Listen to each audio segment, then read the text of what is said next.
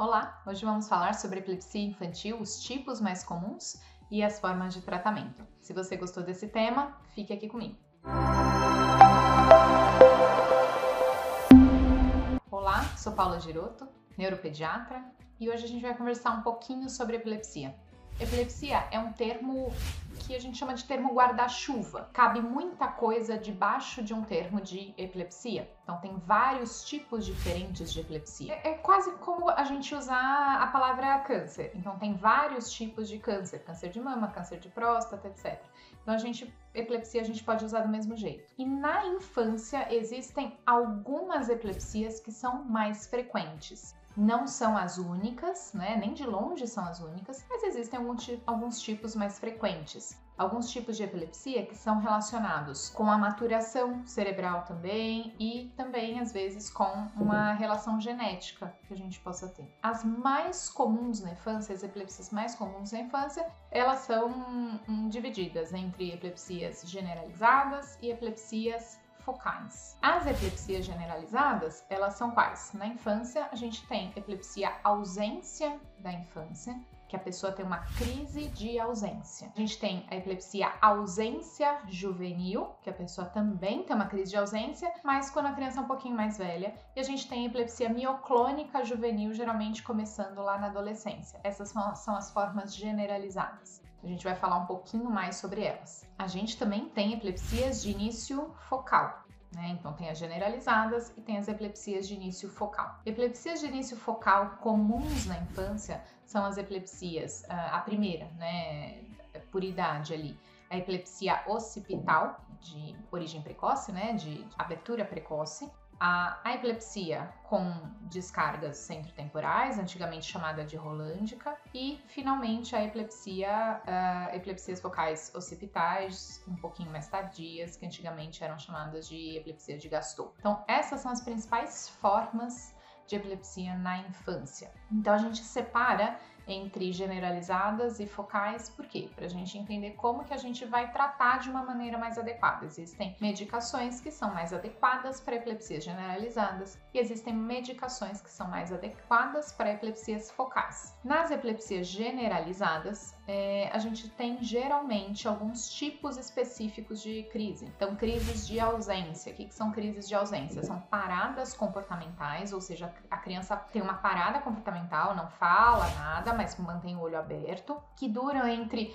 ali 10 segundos e 20 segundos, às vezes pode ter algum tipo de piscamento associado, mas são muito curtas, muito breves, e na epilepsia ausência da infância, elas acontecem de uma forma muito frequente, às vezes até 20, 30 crises ao dia. Então a criança vai tendo essas pequenas crises. Às vezes os pais percebem rápido, às vezes demoram um pouquinho mais para perceber, porque passam como momentos de desatenção. E quando a gente percebe realmente que são crises, é, a gente precisa medicar para a criança parar de ter essas crises. Então a epilepsia a ausência da infância é geralmente uma forma autolimitada de epilepsia, ela demora um tempinho e depois melhora Pode não ser, mas geralmente é autolimitada. Mas mesmo assim, a gente tem que medicar para a criança não ter perdas, né? Então, não ter perdas escolares e não ficar tendo crise. Em segundo lugar, a gente tem a epilepsia ausência da juventude. E esse tipo de epilepsia também é um tipo de epilepsia de, com crises de ausência, parecidas com o que a gente tinha lá na infância, mas elas são crises um pouco mais prolongadas, menos frequentes, então às vezes a gente tem duas, três por dia, elas duram um pouquinho mais, 30 segundos, 40 segundos de parada comportamental.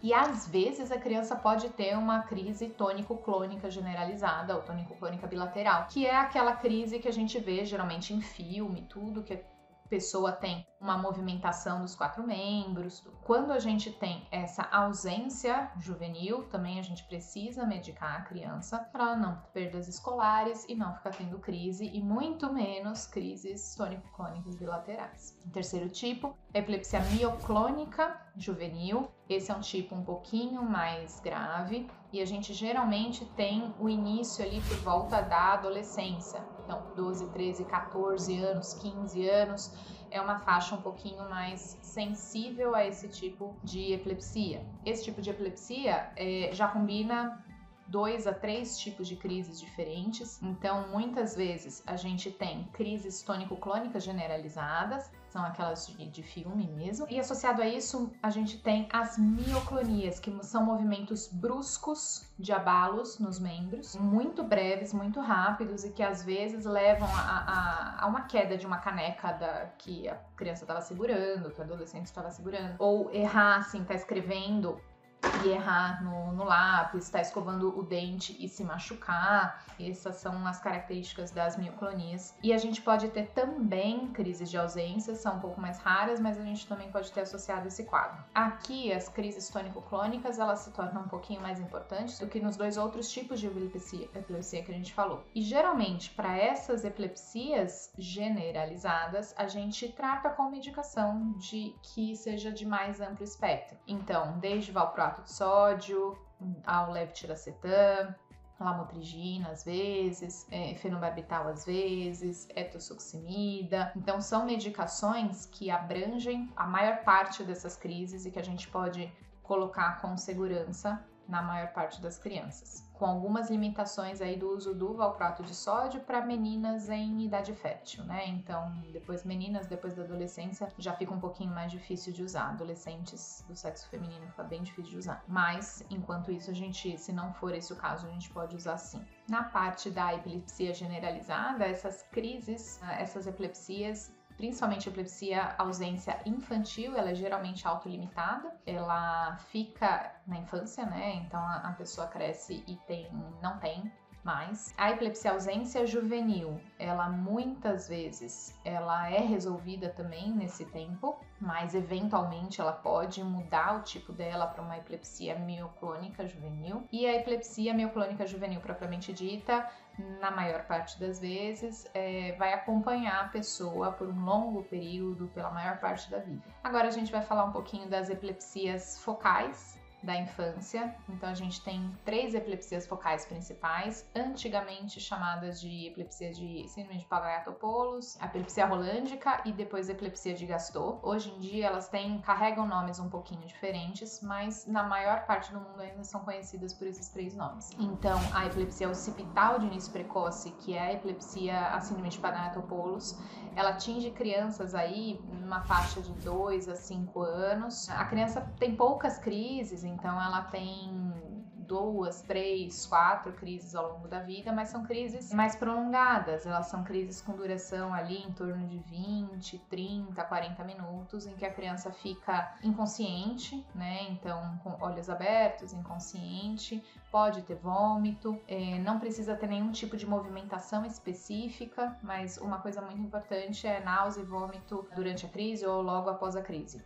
Então, isso acontece é, com uma frequência importante na epilepsia de Gasto, na, na epilepsia de Paranatopoulos. É um, um, dos motivos da gente tentar fazer o diagnóstico. Nem sempre a gente precisa usar medicação, mas dependendo uh, de quantas crises a criança teve, dependendo da família e de como ela se sente mais confortável, principalmente uh, olhando o eletroencefalograma também, a gente consegue surgir uma proposta terapêutica de usar a medicação ou não usar a medicação. O uso da medicação geralmente ele é focado nas epilepsias focais mesmo, então com medicações para crises focais. Então a gente pode usar bloqueadores de canal de sódio como carbamazepina, oxcarbazepina, e a gente pode usar também medicações de mais amplo espectro como valproato de sódio, levetiracetam, também não tão não tão errados da gente usar não. Esse tipo de epilepsia geralmente melhora lá pelos 5 anos mesmo, com a maturação cerebral, sem muitos, muitas intercorrências aí no meio do caminho. O segundo tipo de epilepsia focal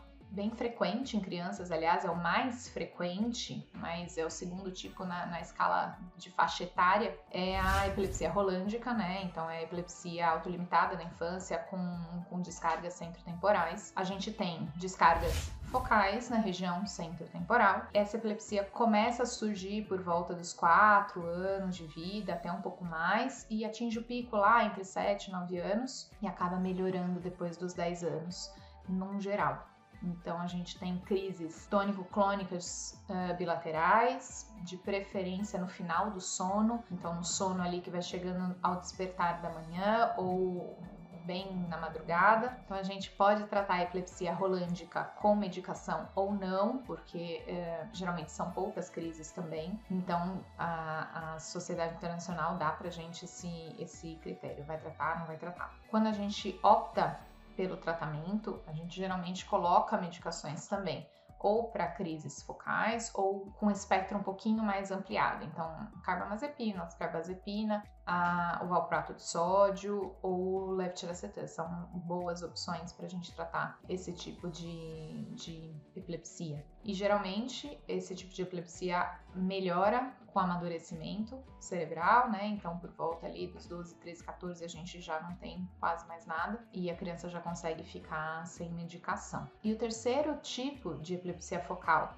que também é frequente na infância, e aí é o terceiro na faixa etária, é a epilepsia de Gaston. Então, é a epilepsia occipital, tardia, né, de início tardio. Não é mais aquela de início precoce do Panetopolos, mas é de início tardio do Gastor. Então são crises também occipitais e a gente, se a gente lembrar que o occipital também é, é relacionado à parte ocular, a gente tem crises que fazem a movimentação ocular ficar um pouquinho diferente. Então a gente pode ter piscamentos, a gente pode ter perda visual momentânea, a gente pode ter alguns movimentos como se fossem batidas do olho para o lado. E isso dentro da epilepsia de Gastor, a gente pode ter várias crises ao dia, geralmente curtas, não muito prolongadas, mas que incomodam bastante por causarem mais sintomas visuais. E a gente uh, pode tratar também com medicações focais, como nas outras, carbamazepina, as carbazepina, geralmente responde melhor até do que medicações de mais amplo espectro. Quando a gente tem esse tipo de epilepsia,